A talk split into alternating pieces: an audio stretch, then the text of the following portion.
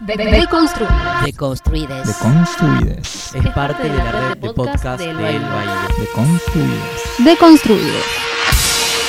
Hola, ¿qué tal? Bienvenidos al último episodio de nuestra temporada de Construides. Yo soy Diego Tajer y estoy con... Tamara Tenenbaum. Y hoy nos toca hablar sobre un tema que venimos discutiendo lateralmente hace un montón, que es la crítica al deseo. Es un temón porque a la vez es como un tema incluso que la discusión es tabú, ¿viste? Hay algo que pasa que es que cuando se empieza a hablar de la idea de, eh, por ejemplo, si, un, si ciertos deseos se pueden criticar o no, me parece que suelen quedar en, bueno, pero no te puedes meter con los deseos de la gente. Y ya termina ahí la discusión, ¿no? Claro, hay, hay una tensión que a muchos no les cuesta verla, digamos, entre los deseos, que supuestamente son como libres y cada uno tiene que crear lo que quiera, Ujú, por y la probabilidad de que los deseos, sea de una persona o de una sociedad entera, estén como marcados por, por la injusticia, ¿no? Por ejemplo, decir como nunca saldría con un negro, o nunca saldría con un judío, eh, o una que vemos bastante por Twitter, la gente que dice como nunca saldría con alguien trans, o nunca saldría con un gordo.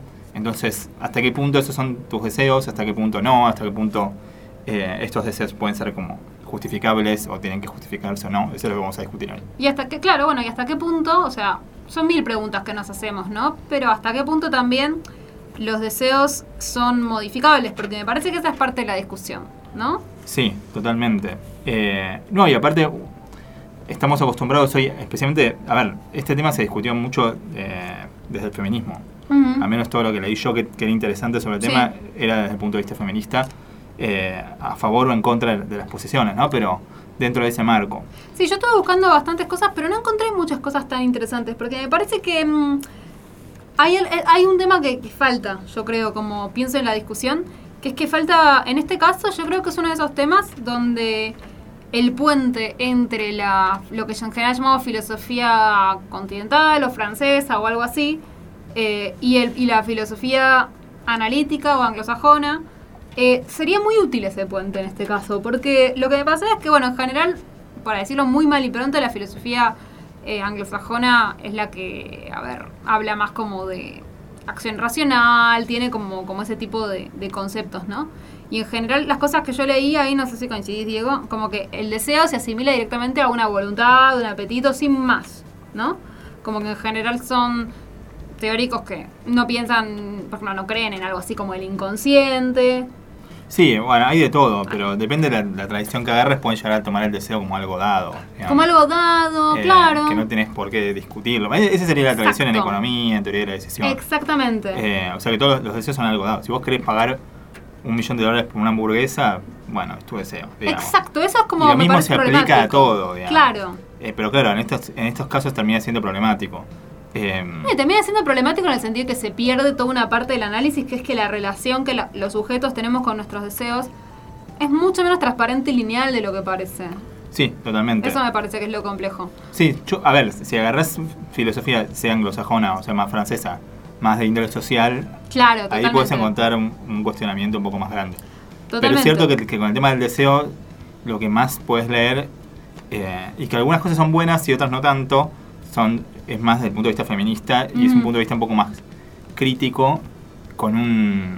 con lo que pasa, al menos lo que pasa a mí con estos temas, con estos textos, y no sé si, si es lo que a lo que ibas vos, es que a veces son muy poco constructivos, entonces no sabes Claro. muy bien qué hacer con eso. Eso te iba a decir, como digamos que eh, mi problema con la tradición anglosajona con este tema es que se queda un poco chata con su caracterización del deseo. Mi problema con la tradición más francesa es que, bueno, no tiene muchas respuestas. Digamos, a veces pueden tener una concepción interesante sobre el deseo. Yo en general creo que la concepción freudiana, lacaniana, es muy interesante. Eh, hay muchas cuestiones que me parecen muy interesantes de ahí, por ejemplo, la que viene, lo que viene el psicoanálisis, que para mí tiene que ver, por ejemplo, con la idea de hacerse cargo del deseo, que eso es... Nadie entiende bien qué es, pero eso es lo que aparece en los textos, ¿no?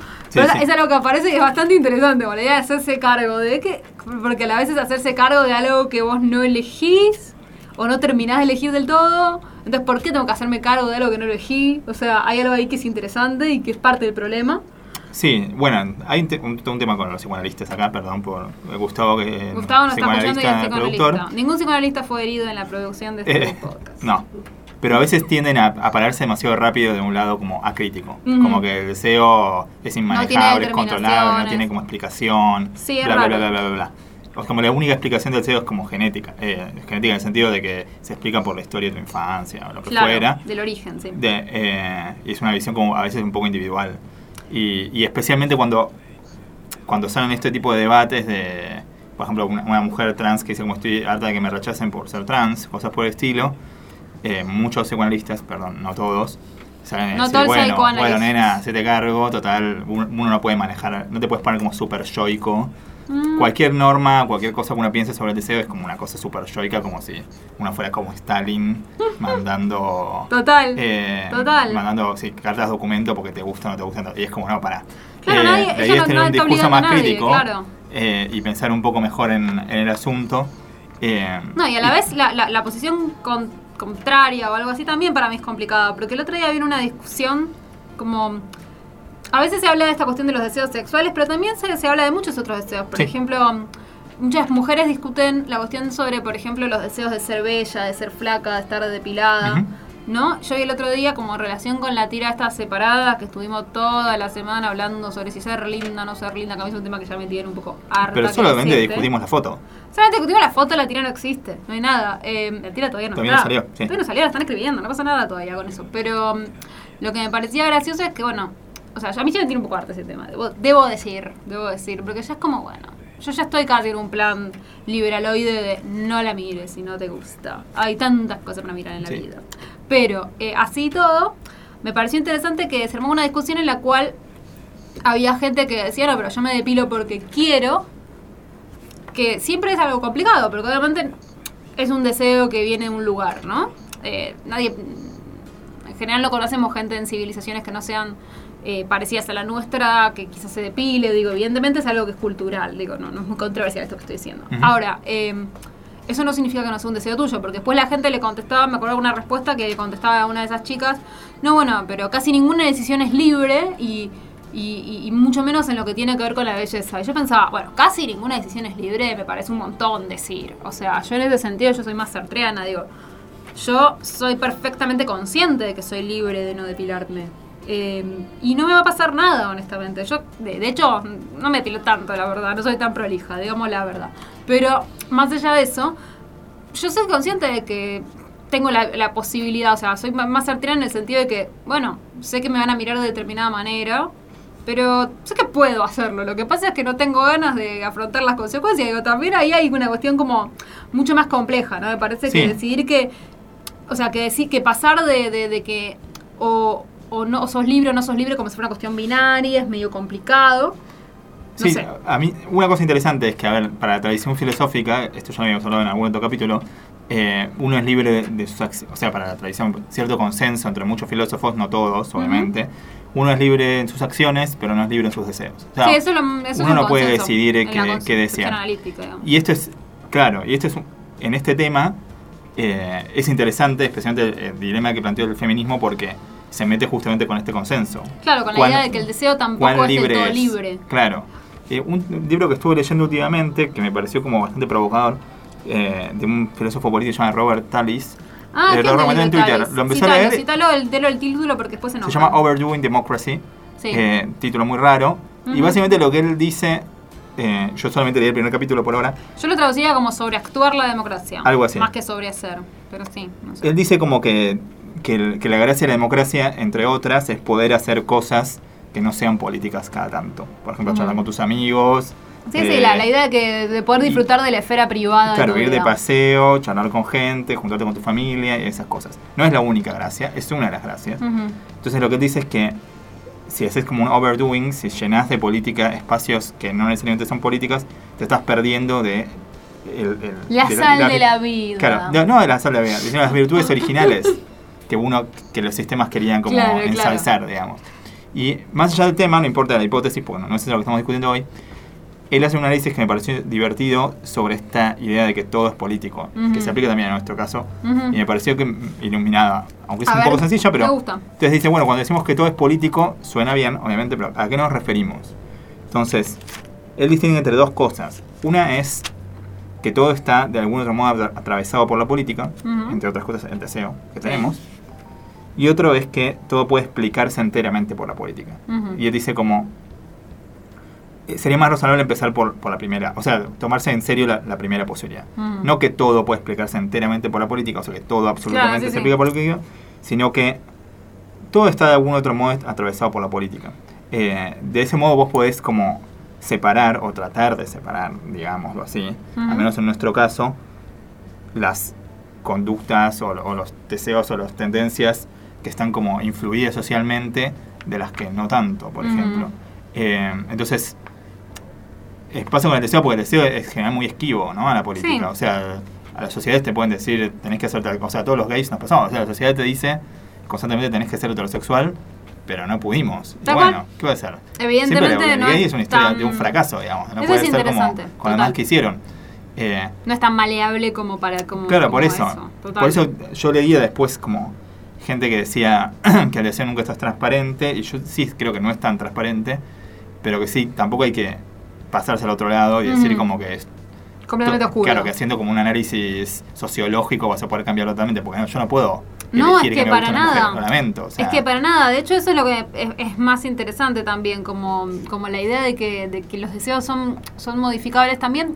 Hay como un consenso cuando, cuando yo veía esta- esta- estas personas que hablaban de, no, las decisiones no son libres porque hay que deconstruirse y no sé bien qué, lo que yo pensaba era también que, que tienen como una idea, a ver, ¿cómo lo explico? Tienen como una idea de que está el deseo puro y después están las determinaciones culturales sobre tu deseo y que hay un trabajo que vos podés hacer para aislar un deseo puro que no esté determinado históricamente eh, de- de- y, sacarle toda la parte determinada políticamente. Sí, sí. Eso- y eso me parece implausible, me parece implausible. O sea, como que vos me decís, yo por ejemplo, ¿no? Soy una mujer de cierta edad, me pregunto, ¿quiero tener hijos o no quiero tenerlos? Yo voy a llegar a un momento en el que sé que quiero tenerlos más allá de la presión social. No, pero es que no. Lo, voy a- lo hago o no lo hago. Pero no sé si mi deseo tiene que ver con la presión. O sea, me parece indiscernible. Eso es lo que Sí. digo. No es discernible. Eh, un texto que leí que interesante, eh, que estaba en el texto, un texto que te pasé, Ujú. citaba este, que es de Ellen Willis, que yo no la conocía, pero es una de las primeras como... No la conozco tampoco. Una como sex affirmative eh, ah, sí, sí, la, la de Last Last Horizons, Horizons. sí. que significa como esto, horizon- eh, Horizontes, de lujuria. Y ella, el texto está espectacular, a mí me gustó muchísimo. Ah, o sea, se bueno, lo, se lo lo a recomiendo a todos, pues pero no clarísimo, es súper interesante, se sostiene completamente hoy, se, de haberse escrito hace un montón. Eh, y ella dice que, que el feminismo más tradicional, en esa época un feminismo mucho más como Más crítico, sí. más marxista, extremo, digamos, eh, tiene, hay como dos estilos. Y que, que- que- que los dos feminismos como más eh, rad, más radicales, Ujú. se plantean el problema de la autenticidad. Y que Claro. tienen como cierta fe en algo. Entonces dice, hay un feminismo que se plantea como la fe En la dice, en por consenso. Consenso es básicamente que ellas mismas charlando van a poder distinguir o analizando Claro. qué es, cuál es el deseo real y cuál es el deseo como corrompido por, por el patriarcado. Tal cual. digamos. Sí, sí. Eh, y especialmente, bueno, en ese momento lo toma porque muchas de estas filósofas, tipo Catherine McKinnon, eh, Sí. ellas se oponían, por ejemplo, a la, a la utopía del amor libre. Sí, Decían que era como, en el fondo, un, como un truco de los machos para, Claro, para, cagarte, coger. para cogerte sin no que te importe. Eh, y la otra autenticidad que me pareció también graciosa eh, es lo que ella llama la autenticidad por antagonismo, que es Mm. básicamente lo auténtico es lo que es antipatriarcado. O sea, Claro, si te gustan claro, los claro. hombres, Eso está no es mal. auténtico. No es auténtico. Si, si te querés ser madre, no Total, es auténtico. claro, claro, claro. Es una visión mucho más como ya va mucho más allá de lo, de lo, ra- de lo rad. Sí, radical, sí, es como- eh, igual conozco gente que piensa cosas parecidas. Yo ¿eh? también, es que lo interesante es que esas ideas están circulando mucho, creo, porque, mm, o sea, me parece que también porque aceptar que, que, que- que- el deseo es tan complejo es difícil y implica también aceptar que, que no, no, nuestros estándares del, bien y del mal no, no, no, tienen mucho que ver con nuestros estándares en relación con el deseo y, que esta, esta idea que tenemos eh, a veces, esta nueva idea que a mí me preocupa mucho, que es de las nuevas reglas del sexo, ¿no? La idea de reglar el sexo. Eh, bueno, me parece que si, si justamente entendemos que el deseo es algo más complejo, bueno, no tiene ni pies ni cabeza lo de reglar eh, el sexo. Y entonces el sexo y en general las cosas que deseamos, un montón de cosas que deseamos. O sea, tu cuerpo, de trabajar con tu cuerpo, sea em, tener una profesión determinada o no tenerla. eh, Todo esto hicimos un capítulo sobre eso. Así Sí. que pueden escucharlo. Esta es de la temporada anterior. Exactamente. Eh, y bueno, es, es como muy difícil porque ha- hay como un consenso entre estas autoras, las que tienen como una visión más moderada, entre ellas eh, Ellen Willis, Ujú. Eh, y la otra autora que estuve leyendo que es Amia Srinivasan, que es una filósofa muy joven. Eh, y ¿Cómo el se llama? Amia Srini- Srinivasan. Es como la nueva Ah, filósofa a top de Inglaterra. Genial. Digámoslo así. Está, está en Oxford. Tomó el cargo de, de Sherry Cohen. Ah, claro, claro, cuando se murió. Sí. Claro. Es una amiga famosa, debe estar nuestra edad, más o menos. Sí, sí. Eh, que escribió un texto muy, muy interesante que se llama eh, Does anyone have the right to sex? O sea, to- todo el mundo tiene derecho a Es tener How sexo. Right to Sex. Sí, Ese lo te- ese te lo conozco, pasé. sí. Eh, y ambas tienen esto de que, que vos decías en ese momento, de que tienen una confianza, si querés decir un poco ingenua, en que, el, en que vas a poder encontrar Tu deseo verdadero. tu auténtico yo, digamos. Sí. Y eso es un poco, no sé. Es raro, metafísicamente es raro. Metafísicamente es raro O sea- porque nunca pasó, digamos. Sí, Eh, y además como, mm, no sé, eso me, me parece como tenerle una fe, es una fe, tenerle una fe a, a- a la verdad eh, con, a la verdad con mayúsculas que, que yo pensé que ya había pasado de moda, honestamente. Sí, sí. Bueno, pero Filosóficamente hablando. de- el texto de Ellen Willis dice que, que las preguntas son dos y me parecieron súper interesantes. A ver. Una es por qué elegimos lo que elegimos Ujú. y la otra es qué elegiríamos si tuviéramos una elección real.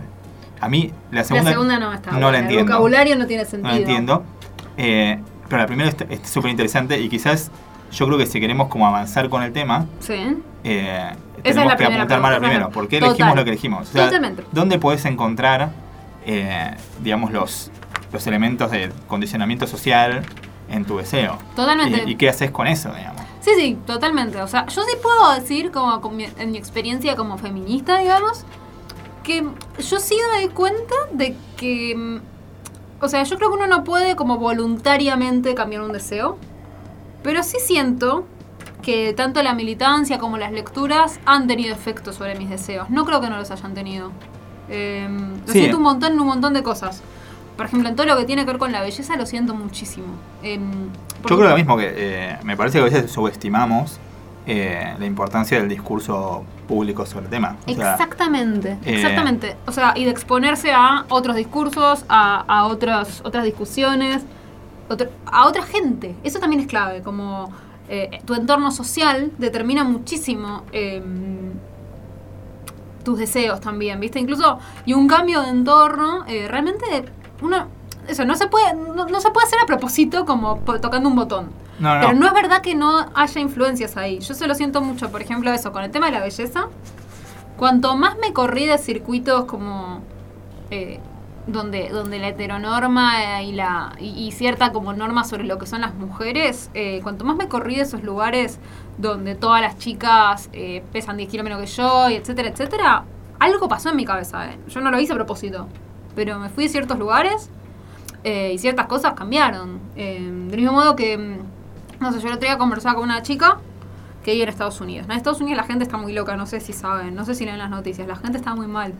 Y entre, entre otras cosas, entonces hablé con una chica que tenía 26 años, menos años de lo que tenemos ambas de construides, que estaba muy angustiada porque me decía porque no tenía anillo. Estábamos con una amiga que entiende tan poco de la cultura norteamericana que me decía, pero ¿querés te compramos un anillo? Vamos y te compramos un anillo. Pero, por favor, yo tengo una tarjeta de crédito, vamos y compramos un anillo. Yo le digo, no, no, lo que quiere es casarse. Pero tiene 26 años, ¿de qué está hablando? O sea, cosa que en Buenos Aires, incluso el, el ámbito, en los ámbitos judíos, mm, que, aunque la gente se casa más joven, 26 igual es una edad muy joven en Buenos Aires. Yo no conozco a nadie que en Buenos Aires esté deprimido a los 26 porque no tiene anillo. No. Aparte yo le dije, pero, por ejemplo, ¿te gustaría convivir con alguien? Yo digo, yo vivo con mi pareja, ¿te parece que lo mío está bien o querés un anillo? No, yo, para mí convivir está bien un rato, pero igual después querría un anillo. Bien. Y ella te decía, muy, de forma muy transparente, no, bueno, porque yo soy muy tradicional, eso es lo que yo quiero. Bueno, sí, eso es lo que ella quiere, yo no se lo estoy negando. Pero es obvio que ese deseo tiene que ver con el lugar en el que ella vive, porque no conozco a ninguna otra chica de su misma edad eh, que hable en esos términos en mi país, No, en mi ciudad. Con lo cual, evidentemente, no, o sea, como hay hay un montón de cosas ahí que tienen que ver con tu entorno y por más que vos las sientas en primera persona como esto es así, yo nací así, voy a ser siempre así, no es tan así. Sí, o sea, una, otra cosa que pensaba, eh, uno, eh, no siempre, pero a veces uno elige entre lo que tiene como más saliente en la cabeza, o sea, lo que está, Obvio. lo que tiene más cerca a mano, o las, casas, las cosas que conoce. Solo el hecho de considerar eh, diferentes posibilidades o, la existencia, o de enterarse de la existencia de gente que vive de forma distinta a la tuya, Eso te cambia algo. puede cambiarte el punto de partida, digamos, Total. sobre sobre cuál es el digamos cuál, cuál es el conjunto sobre el que elegís, para no que hablo como lógico, pero Mm, eh, no, tal cual. eso te- esa es una, una forma en la que uno puede operar Pero es como cuando se habla de las infancias trans y se dice que ahora todos los nenes son trans. Bueno, no es que ahora todos los nenes son Sí, sí. trans. Ahora aparece la posibilidad, o sea, aparece esa, esa vía como una vida posible. Y antes no era una vida posible. Antes era, te, te pegan en la mano y andás a jugar al fútbol con los varones y ni se te ocurre ninguna otra opción. Entonces, es obvio que, que, aparecen otras conversaciones, y- pero no es que esos deseos nuevos, o sea, se multiplican de la nada, ni tampoco son una cosa, un lavado de cerebros, ni nada parecido. Son justamente esta idea de que una vez que se visibilizan otras opciones, también uno empieza a conectarse de otra manera con sus propios deseos. Sí, esa sería como la parte, yo creo, como eh, más feliz de Sí. esto. Hay una parte que es un poco más difícil de, de hablar, eh, que es cuando tus deseos son considerados de, por alguna u otra razón como éticamente cuestionables. Bueno, por ejemplo, pienso, la pedofilia. bueno, la pedofilia y, y pri- Básicamente. y los primos de la pedofilia, por ejemplo, la... O sea, digo porque no, pedofilia a veces es una mierda. No, No, eh, Ya sabemos, comments. ya, no Pero hay otras que son como sus primos ¿Tipo eh, segundos y como... eh, perdón, porque vos no te molesta tanto el caso, pero... ¿Es pedofilia? Claro, los, los tipos que Sí, salen sí, con, con chicas de 16 Claro, y tal cosas por el estilo. sí, sí, que es legal, creo que es legal, pero no quiero dar ideas. Sí, sí, que legal, es sí, legal. Eh, y bueno, se discutió ahora por el tema de Gastón Pauls. Eh, pero más allá de, de Gastón Pauls, que está todo bien con él y con su, su esposa y todo. Su esposa tiene novia, 18 ah, años. lo Si se fuera. casa y sí la llamamos y la sacamos de ahí. su- total- totalmente. No, yo lo que pensaba con el tema es que, que obviamente en, en términos individuales uno tiene que respetar todo, porque Mm. total, ¿por qué te vas a meter con la vida de otra persona si nuestras vidas son todas una mierda? O sea, ¿por qué me voy a poner a molestar a otro? Eh, Me gusta esa filosofía. y, o sea, ¿cuál es mi autoridad? Ninguna. ¿no? Yo no soy nadie y hago todo mal. Absolutamente. Siempre recordar eso cuando estás por jugar la vida de otra persona. Eh, pero tampoco, a mí no me gusta cuando se, se pone como en un pedestal. Sí, el de- deseo de- individual. el deseo individual como si nadie jamás pudiera cuestionarlo, porque me parece que, La piedra de toque final. ¿viste? claro, en, en términos sociales o sociológicos a veces termina siendo como justificatorio de cosas que son un bajón. Sí, obvio. Eh, y aparte hay como un mito, ahora me voy a poner como súper trosco, perdón chicos. Chan, chan. Eh, hay todo un mito de que esto de que uno no puede, como que la persona que uno elige es única, ¿no? Que como el, básicamente la, la mentira. El amor mentira, romántico. El amor romántico clásico, el mito del amor romántico. Eh, y la verdad es que, tristemente, eh, podría haber reemplazos. Eh, no siempre la persona es única. Eh, Todas las personas que se han separado lo saben. Toda la persona que se separa lo sabe. O sea, si estás por separarte, sabes que está todo bien. Todos somos reemplazables. Siempre. Claro, exacto.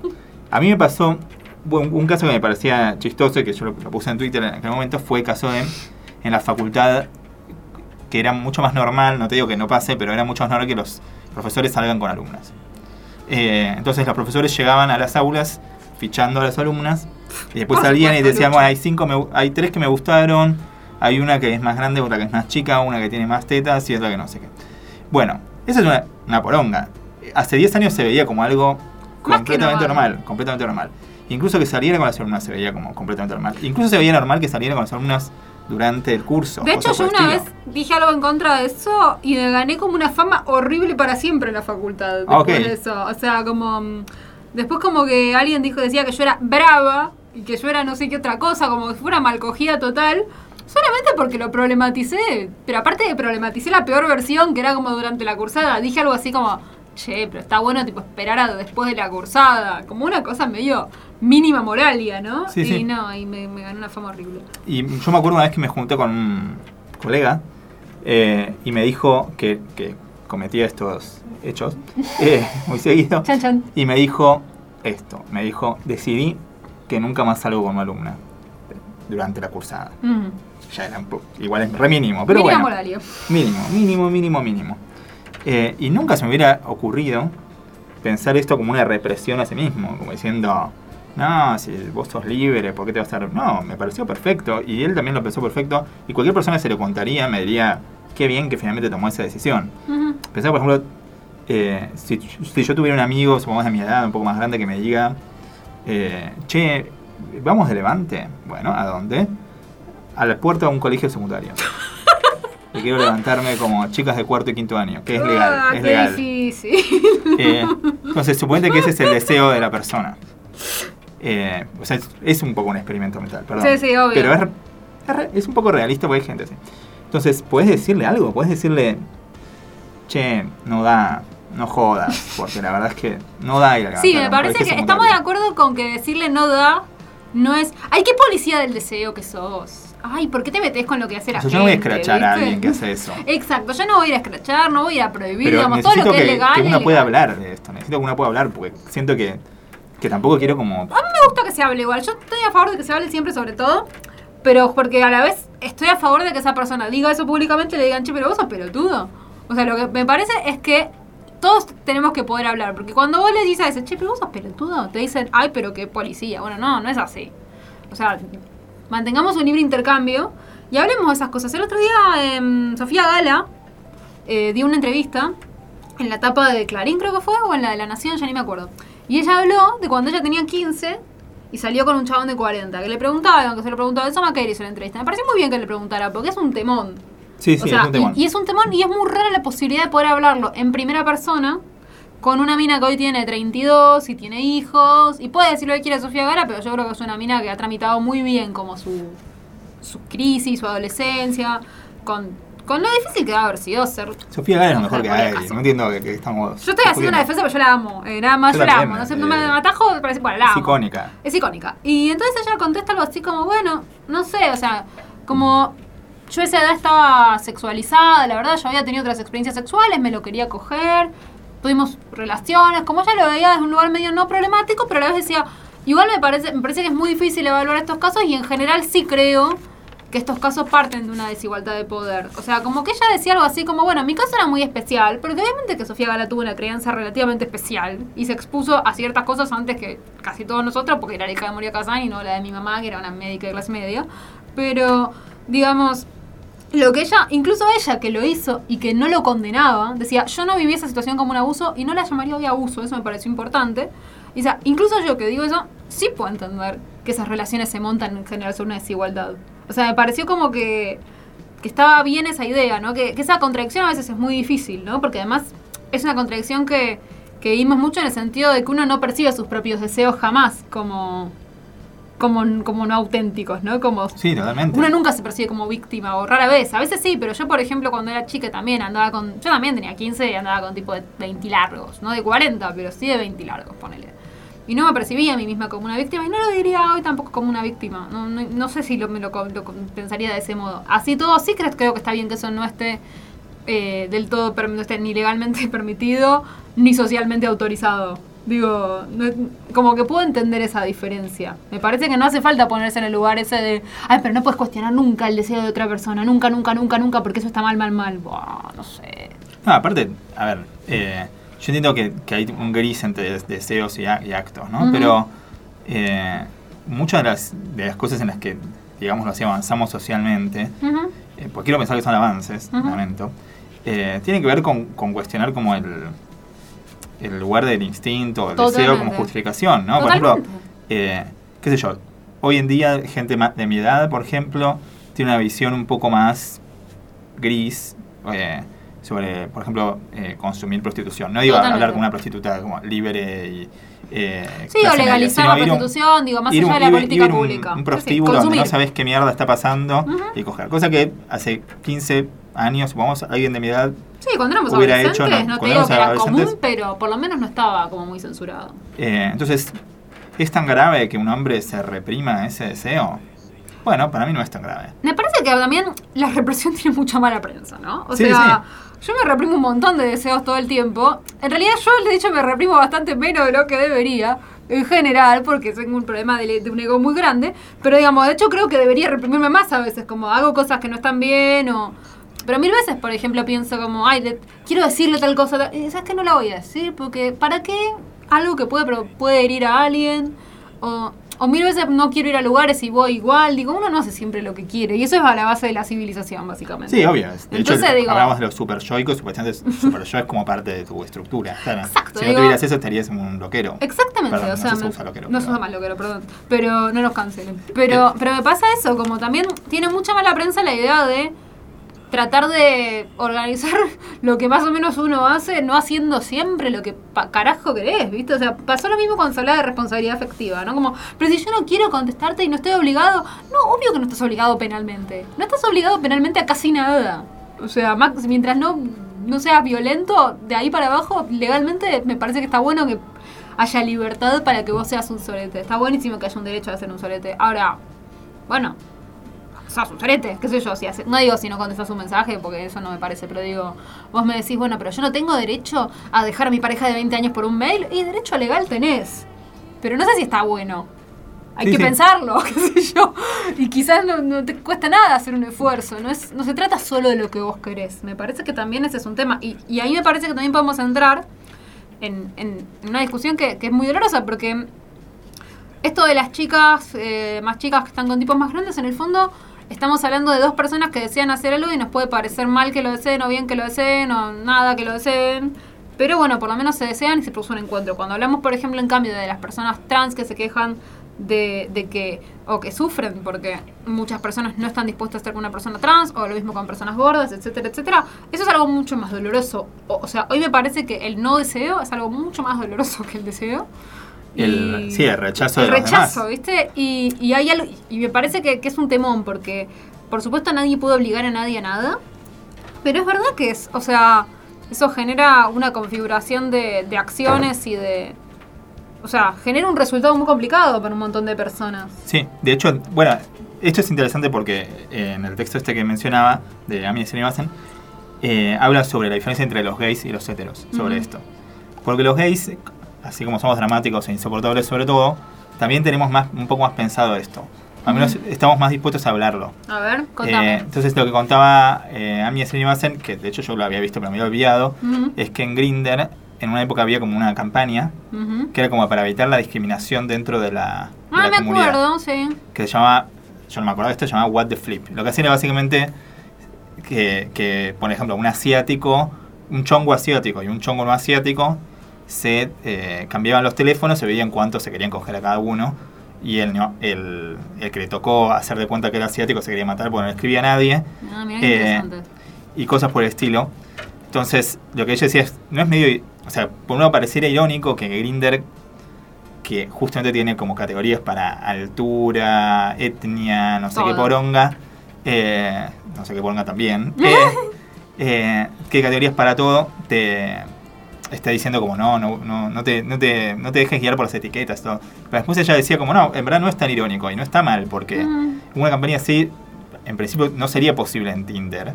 Porque obvio, bueno. los gays es- están más dispuestos a, a discutir esto porque saben, por, por la historia de vida que tenemos los gays, que digamos que nuestras elecciones son políticas en algún otro sentido. Eh, los heterosexuales a veces tratan de siempre poner eso bajo la, bajo la alfombra. Eh, y pasó mucho con, con este tema de las, de las mujeres trans. Y yo lo que pensaba era que obviamente no- nadie puede obligar a nadie a estar con nada. O sea, ese es un punto de partida, ¿no? O sea, no, no vamos a discutir eso. Pero hay, hay veces que uno tiene un gris, ¿no? O sea, no sabe si quiere o si no quiere. Total. Y, y ahí puede ser que la represión social o los, los prejuicios sociales te, te corten la posibilidad de hacer una cosa. Ni hablar que, digamos, con las, con las mujeres trans pasa algo muy claro, de las mujeres trans o las trabas, eh, con todas ellas pasa algo que, que, que se tematiza en varias películas y también lo cuentan ellas, que es que hay mucha más gente dispuesta a cogerse una chica trans que gente dispuesta a salir con una. O sea, eso me parece que no es inocente, digo, porque evidentemente cuando, cuando ves eso, digo, en la, la Argentina es un país donde hay una comunidad trans muy grande y hay mucho morbo y hay mucho deseo con las trans y las trans. O sea, no tienen en general problemas para conseguir parejas sexuales. No conozco ninguna que lo haya tenido. De hecho, todas las que conozco, incluso, o sea, muchas que conozco han ejercido la prostitución, pero incluso fuera de la prostitución han tenido unas vidas sexuales intensísimas y mucho más intensas que la mía, por donde la mires. O sea, nunca voy a tener ese nivel de actividad sexual, imposible. Y así todo, tener parejas estables es algo mucho más difícil. Entonces ahí, evidentemente, eh, aparece algo, ¿no? O sea, todos esos tipos que están dispuestos a cogerse una traba pero jamás a salir con una, ¿qué, qué les pasa? Sí, obvio. No ahí, ya no- sé. ahí uno diría, bueno, no, no es que. O sea, ahí es más- parecido a un caso de represión, o sea, como cuando yo tenía, salía con mujeres, perdón. Claro. Las quería, pero como amigas. Eh, y. Ah, pero no, no quiero hablar de mi vida. Pero sí, es como un caso de. de casi más parecido a represión, ¿no? O sea, Sí. básicamente, ¿cómo te das cuenta de un caso de represión? Básicamente uno podría pensar, si el mundo fuera distinto, ¿qué Mm. harían? Y bueno, si el mundo fuera distinto, seguramente esas mujeres trans serían las novias. O Claro. se animarían a tener algo un poco más, más fuerte con eso. Porque la verdad es que la única razón, razón por la que las rechazan es un problema social, ¿no? O sea, si es que... el- a ver, la, la única diferencia entre una mujer trans eh, y, una, y una mujer eh, cis, en principio, obviamente, sacando un montón de excepciones, es genital. Si eso eh, te gusta, Mm. eh, la única razón que tendrías para rechazar es simplemente el prejuicio social de los demás. O sea, es- Sí. y claro, ahí queda, queda como mucho más sobre el tapete, ¿no? Claro. Que se usa el tema del deseo a veces de forma como justificación para o racionalización de la que... Racionalización, porque también yo creo que muchas de esas mismas primeras personas que, que no lo piensan como, como represión, sino que piensan, bueno, no se dio, eh, digo, también uno, uno se lo justifica de esa manera, ¿no? Como, Sí, sí. eh, y también me parece que, que- que tiene que ver con esto que conversamos sobre los entornos también, ¿no? O sea, mm, me parece que, que las muchas personas que solo han conocido personas trans en situaciones de prostitución, bueno, piensan que, o sea, no, no sé si lo piensan, pero se, se va armando en tu cabeza cierta idea de, de sujetos, ¿no? Eh, y bueno, y también pasa con, con todo lo que tiene que ver con los estándares de belleza, ¿no? Que eso también se conversa mucho, sí. que es un temón. Un, un tema que pensaba que tenía que ver con esto era, eh, como gay, esto lo estoy diciendo, eh, que cuando uno dice bueno, quiero o no quiero, lo que fuera, eh, o sea, el, el deseo ese es, es opaco, ¿no? O sea, no te das Mm. exactamente qué cuenta que querés. A mí, a mí, por ejemplo, me llevó tiempo darme cuenta. Eh, pero uno de los problemas es que no había experimentado hasta muy grande. Entonces. Y aparte, pues, bueno, en fin, eh, mi historia, cuento 30 segundos, mi psicóloga me decía como, no, es como, eso es como una perversión. No me lo decía literalmente, pero me lo daba a entender. Claro. Eh, muy claramente. Entonces yo tenía como miedo a, a experimentar. Si hubiera experimentado antes, me hubiera dado cuenta que, claro, sí. que no era ninguna cosa monstruosa ni no monstruosa, sino que era tener sexo con una persona como tener sexo con cualquier persona, digamos. Que a veces te gusta, a veces no. A veces está mejor que, que otras veces. Sí, sí. Pero no es la muerte de nadie, ni la vida de nadie, ni nada. O sea, eh, y, y a veces eso, lo malo, lo, lo malo de los discursos como represivos a veces, como este de mi psicóloga por el caso, es que te- no te permiten como Probar. conocer tus, tus- como tus preferencias reales. O sea, Bueno, porque una vez que vos probás, sí. es como no probar los, el helado de frutilla ni el de dulce de leche y de chocolate porque no tengo ganas. Bueno, de y hecho, tal vez lo probás y te, empieza a eh, gustar un montón. O sea, Una de las chicas que compartió su historia en Twitter mostraba el diálogo que había tenido con, con un pibe. Y, y básicamente como mostraba que ella le había dicho, che, pero igual mirá que nos juntamos a tomar algo. Y vemos qué pasa, ¿no? Es que no estás obligado a coger como, como en cualquier Sí, cita a la que vas, digo. Vos vas a una cita, te pones a charlar con alguien, si sentís que hay onda, hay onda. Y si no hay onda, nadie te juzga. Por lo menos a mí no me pasó nunca. que, digamos, a veces alguna vez con un chabón, hace mil años, pero ya hace varios años que no me pasa que un chabón te diga como, como viniste a la cita y no venís a cogerme puta. Ya no existe eso. Si no pasa, no pasa. Pero digamos, o sea, por ahí existen otros lugares. Lo que quiero decir es que esta piba le estaba diciendo al chabón, juntémonos a tomar algo y vemos qué pasa. Y el chabón directamente le dijo, ¿sabes qué? Lo pensé y no, ¿entendés? Como, está bien, está en su derecho. Pero, ¿qué pasaba si iba a tomar una cerveza y no pasaba nada?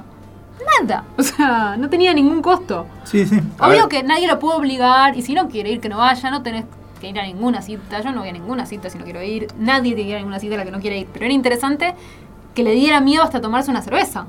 ¿no? Sí, totalmente. Como- Eh, sí, Después de hablar un rato y establecer que se gustaban, digo, más. yo, yo entiendo que también cuando me pongo en el lugar, eh, que, que uno a veces tenga ganas de poner como el grito en el cielo. Y como que cuando no, cuando no Sí. estás en el lugar del otro no te das cuenta por qué. Totalmente. También Eh. es muy injusto cuando, cuando la, la gente tiene cero empatía. O sea, yo nunca estuve en ese lugar, ¿no? Como nunca, nunca fui trans, entonces nunca estuve en el lugar, en el lugar ese. Y realmente incluso si a veces puede, puede encontrar una situación en la que yo hubiera actuado distinto o pienso que hubiera actuado distinto, digo, mínima empatía con alguien que recibe una cantidad de rechazos y discriminación por día que nunca en tu vida recibiste, ¿viste? Sí, sí. Mínimo. Aclaremos que estos casos no, no había ningún scratch de nadie, digamos, simplemente Claro, era contar una tachaban situación. los nombres, tachaban Claro, los nombres, siempre desde la buena onda, digo, me parece como también ahí hay, hay, hay también una cosa muy de, de reafirmarse, me parece.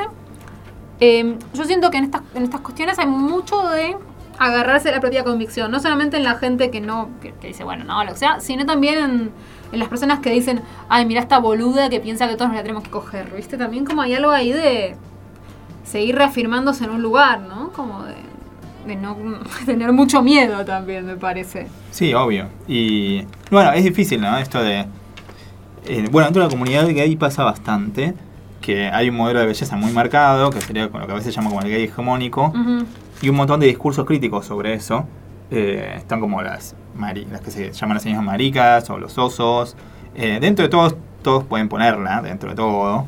Obviamente hay un montón de discriminación, por ejemplo, la gente mayor. Eh, pero yo creo que algo que, que está bueno hacer, al menos cuando uno forma parte de la comunidad, por lo menos es, eh, ser honesto, digamos. Porque a veces lo que veo es que la gente dice como, eh, no, a mí los chongos no me gustan, yo solamente tengo que estar con el eh, marica deconstruido, Marica eh, construida, amo. que no tiene género y no sé qué cosa, o sea, que tiene que cumplir como un montón de tics. Eh, yo llego a un punto que ya a esas no les creo nada. Eh, genera Ay, una amiga. situación tipo Pedro y el Lobo, ¿no? Es como decís, Amiga. eh, posta, ¿no? Posta. Después te vemos Ricky chuparle la pija a no cualquiera ahí en la esquina, dale. Claro, por eso, Digo, no jodamos. eh, y por eso está bueno como, por lo menos partir de, de criticarse como uno mismo y de ser honesto. Y cuando hablas con otra persona, ser honesto. No te digo ser crudo y cruel o malvado, pero no hace falta decirte a un público tampoco. Pero al menos partir desde el punto de partida de que los deseos, o sea, que todos estamos afectados por los deseos. No sabemos cuáles son auténticos o sociales, pero todos en mayor o menor medida respondemos a Total. eso. sea, No, y como mujer también me parece importante correrse de la idea de que nosotras somos siempre víctimas, ¿no? En el sentido de que, por ejemplo, está como, o sea, por supuesto, los varones pongamos que en el mercado heterosis premian más la belleza. Las mujeres premian más la guita, digo, no es más justo. o sea, no, no sé si es más justo. digo, pero está bastante estudiado, ¿no? Que digamos, eh, para la- las virtudes que, que- las mujeres, que los varones premian tienen que ver con la juventud, con la belleza, etcétera, etcétera.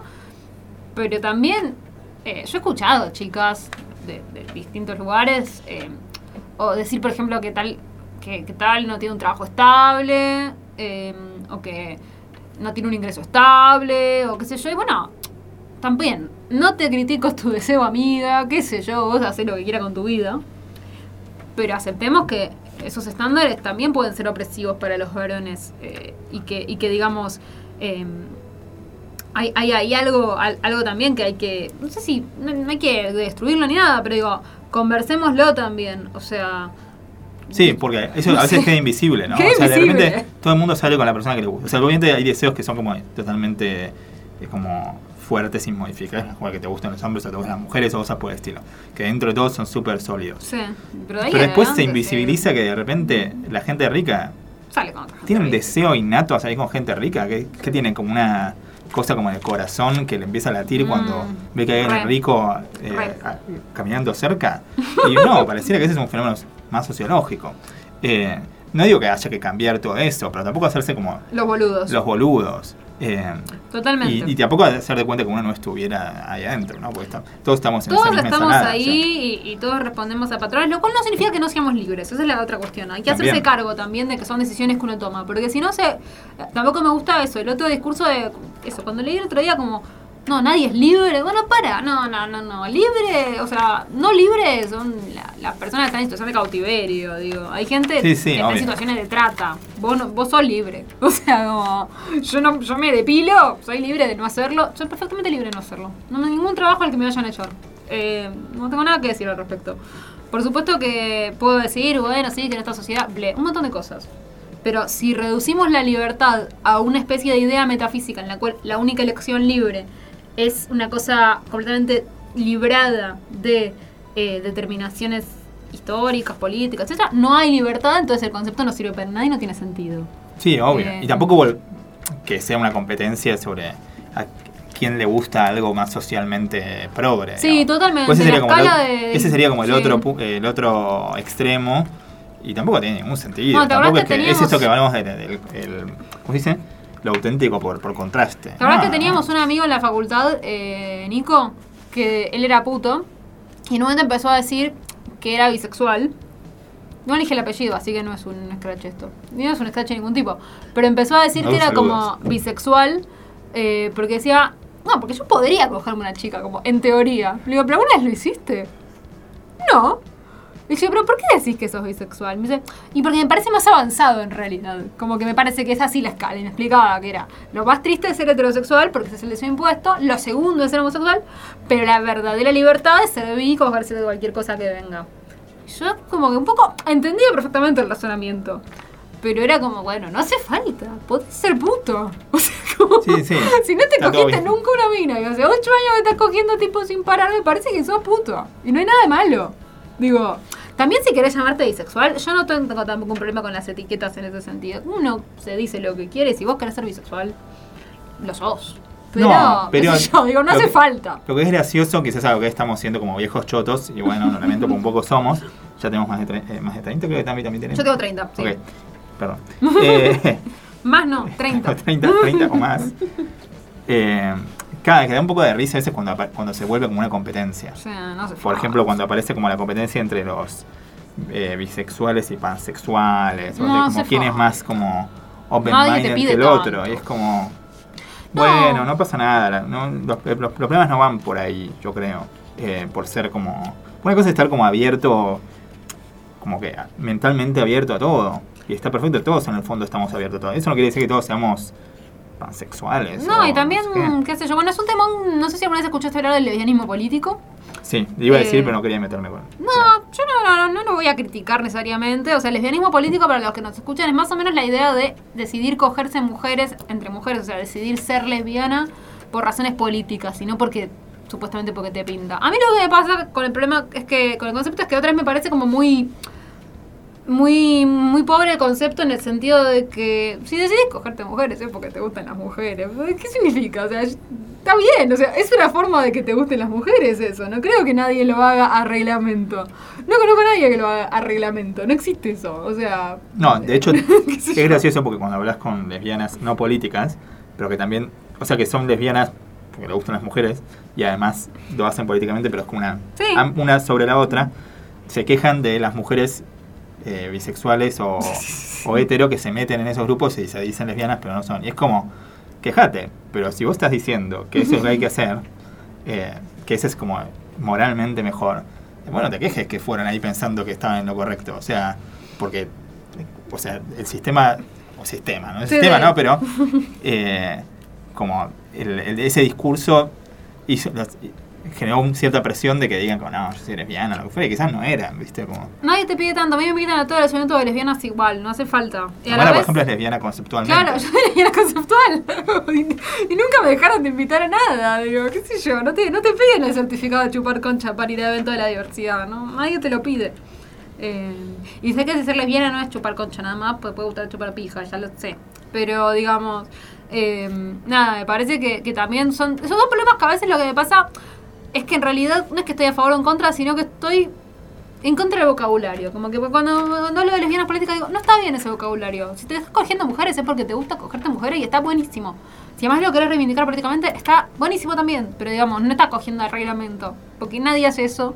No existe, no es real. O sea, no, no te estás auto obligando a coger. No, no tiene sentido. Como que me parece eso que No, aparte, a ver, conceptualmente es una categoría muy rara. hay una cosa como muy individualista que a veces me parece que se, me- se mete en todo eso y que no está buena, que es que, que de repente la escala de qué es lo que hay que hacer tiene que ver con lo que vos elegís cogerte o no cogerte. Total. Y eso es algo súper individual. Totalmente. Eh, Totalmente. o sea, tipo, a mí que me importa si, o sea, si alguien heterosexual de repente está salvando gente o está ayudando a los demás, Bueno. no me voy a meter en su vida privada a ver si se coge tal o cual, a ver si cumple con ese. Eso es algo que charlamos mucho para mí, que, que tiene que ver con, también con la, la pregunta por la autoría de la primera persona, ¿no? Sí. Con que si, si paras, pertenecer a la militancia por la diversidad tenés que ser diverso, o si para ir a la marcha de mujeres tenés que ser mujer. Digo, me parece que es algo que se conversa mucho últimamente y que me parece que cada vez está haciendo más crisis. Eh, a mí me parece interesante, por ejemplo, en, en relación con, con el tema de, mm, de las marchas de mujeres y si van o no los varones, que yo siempre digo, bueno, las decisiones de la asamblea se acatan, el que lo que pasa es que obviamente los varones no los invitan a la asamblea, entonces obviamente que hay un circuito vicioso ahí, ¿no? Pero digo, también me parece que, por ejemplo, yo siempre fui a las marchas de la diversidad sin ser en algún sentido diversa y nunca nadie me echó. Y al contrario, todos mis amigos, en, no te hablo del siglo XV, te hablo de hace 15 años, están muy contentos de sentir que otros, otros compañeros del colegio iban, o sea, había algo ahí que estaba bueno. Eh, entonces, eso siempre me pareció muy valioso. Yo creo que en la militancia y la diversidad nunca se pidió certificado, por lo menos no que yo recuerde. Eh, y de hecho me parece que eso está bueno. Eh, por eso como que me parece que, se vincula con esto que decís de que los deseos y las militancias no tienen que ir de la mano, no hace falta. Porque efectivamente el deseo es algo muy complicado. Sí, la militancia tiene que ver mucho más que lo que haces con tu pija, que haces por los demás. O sea, Exacto. la militancia es más eso. Más eso. Sí, totalmente. Y también tiene. La militancia sí es algo que tiene mucho más que ver con decisiones conscientes. Eso es lo que me parece. Me parece que tenemos que pensar que la política tiene más que ver con decisiones conscientes y claras. ¿No? Uno decide en un lugar, decide votar tal cosa, digo. Sí, porque después si no están estos personajes que gays, por ejemplo, que se meten en partidos de derecha y dicen, bueno, Mm. pero no puedes criticarme porque sos gay. Porque soy gay. ¿Y claro. qué tiene que ver? ¿Qué O sea, que lo ver? Claro. O sea, No, no, estás no, votando no para estás en una cómo casta- cambiar el mundo, ¿me entendés? No, importa cómo- Sí, sí, no estás en, persona en- en una casta de eh, pura y- y de como intocable de nada. Digo, no hay nada que puedas hacer en tu vida personal que te haga intocable políticamente. Nada. O sea, sos, sos responsable de esas decisiones que tomás. Me parece que es eso también. Creo que hay que, que está buena esta, esta, esta idea, porque en general, cuando pensamos en la pregunta por si los deseos son criticables o no, que es, una, es parte de la eh, Sí. fondo de la pregunta que estamos haciendo, también tenemos que pensar, bueno, hasta qué punto los deseos son modificables conscientemente. Eh, como con un botón. Porque las acciones un poco sí. O sea, yo pienso que, por ejemplo, si yo te invito a mi cumpleaños y vos podés venir y no venís, bueno, yo me puedo ofender si quiero. Sí, yo no me ofendo por nada en la vida, pero digo. Me Puede haber sido un lapsus inconsciente, pero me Claro, enojar pero me igual, puedo ofender. Tipo, porque yo te pedí que vengas y no viniste, y supongo que sos una persona eh, a la que le anda más o menos el cerebro, más o menos las piernas, entonces si no viniste porque no querías. Eh, ahora, con, con decisiones como, bueno, vos por ejemplo somos en una pareja y vos no querés verme más, ¿me puedo enojar? Hoy me voy a enojar, pero en el fondo me estoy enojando con la situación. No te echo la culpa de no quererme más, digo, entiendo que es algo que no controlás del todo y que nadie lo controla del todo. Me parece que entonces podemos como decir, no sé reprimir, pero decir como, bueno, en general tratamos de ponerle más peso ético a las cosas sobre las que la gente tiene control. Sí, O sea, es una buena idea. Pero por otro lado, a, a mí me. de nuevo, otra vez que empecé pensando algo más liberal y terminé con algo un poco más marxista, eh, que, que discutir el origen de, de los deseos es interesante. Por supuesto. Y que de hecho se, se avanzó un montón en eso. Sí, no tiene que Y- ser un tabú, no tenemos que pensar que es moralista, ni que es necesariamente chuta, ni nada de eso. Yo estoy de acuerdo. No, y tampoco pensarnos siempre como excepciones. Porque no, También no es eso, todos nos pensamos excepciones y no somos. No sos la No única persona que toma decisiones libres en este país. ¿viste? Eso Tal viste que el, el- el- el ejemplo del amor siempre es como Romeo y Julieta y todo eso. Mm. Está bien, es la fantasía. Sí, sí, pero la Eh, mayoría de nosotros somos normales. Claro, Romeo y Julieta están en el mismo barrio y son amigos, ¿entendés? Eh, se enamoran, se cruzan juntos. Tal cual. Eh, y bueno, lo que yo pensaba era eh, no, sobre esta pregunta de qué es como esto, qué quiero yo como auténticamente, si uno puede Ujú. como encontrar. Y lo que yo pensaba es esto, que no puedes encontrarte con vos mismo, como sacando estructuras. Lo que puedes hacer es cambiarlo, eh, al menos en, en- en cierta medida. ¿Cómo lo, ¿Cómo lo puedes cambiar? Bueno, no sé. Una es conversando y abriéndote a distintos discursos o a distintos mundos. Eh, otro es arriesgándote como al imprevisto, probar cosas que, que no probaste. Ah, Eh, y yo lo pienso más también en términos colectivos, en el sentido de yo no, no pienso en cambiar el deseo de nadie, ni siquiera Sí. el mío, pero sí pienso eso, que por ejemplo, que, que se- que en la educación y en la cultura eh, y en los medios y en todo lo que nos rodea eh, podamos ver cada vez más diversidad en, en un sentido no solamente sexual, digo diversidad en un sentido mucho más amplio, ¿no? Que podamos ver eh, personas de, de profesiones muy distintas, de colores muy distintos y de tamaños distintos y todo eso, digamos, y, y- y así se va organizando un mundo en el cual ciertas cosas que nos parece que nunca habíamos pensado, las pensamos. Para mí es eso, ante todo, como sembrar la posibilidad de pensar en cosas que hoy parecen impensables. Creo que es eso lo que...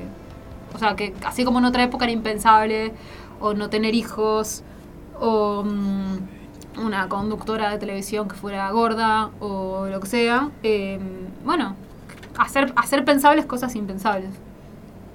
Bueno, y con esta reflexión nos despedimos de este episodio de Y de esta temporada. y de esta temporada. Así que gracias por habernos escuchado esta temporada. Besitos. Deconstruides. Es parte de la red de podcast de El Baído. Buscarnos como El Baído, Facebook, Instagram, YouTube, Twitter, Seguinos en Instagram, Facebook, Twitter, y YouTube. arroba El Baído.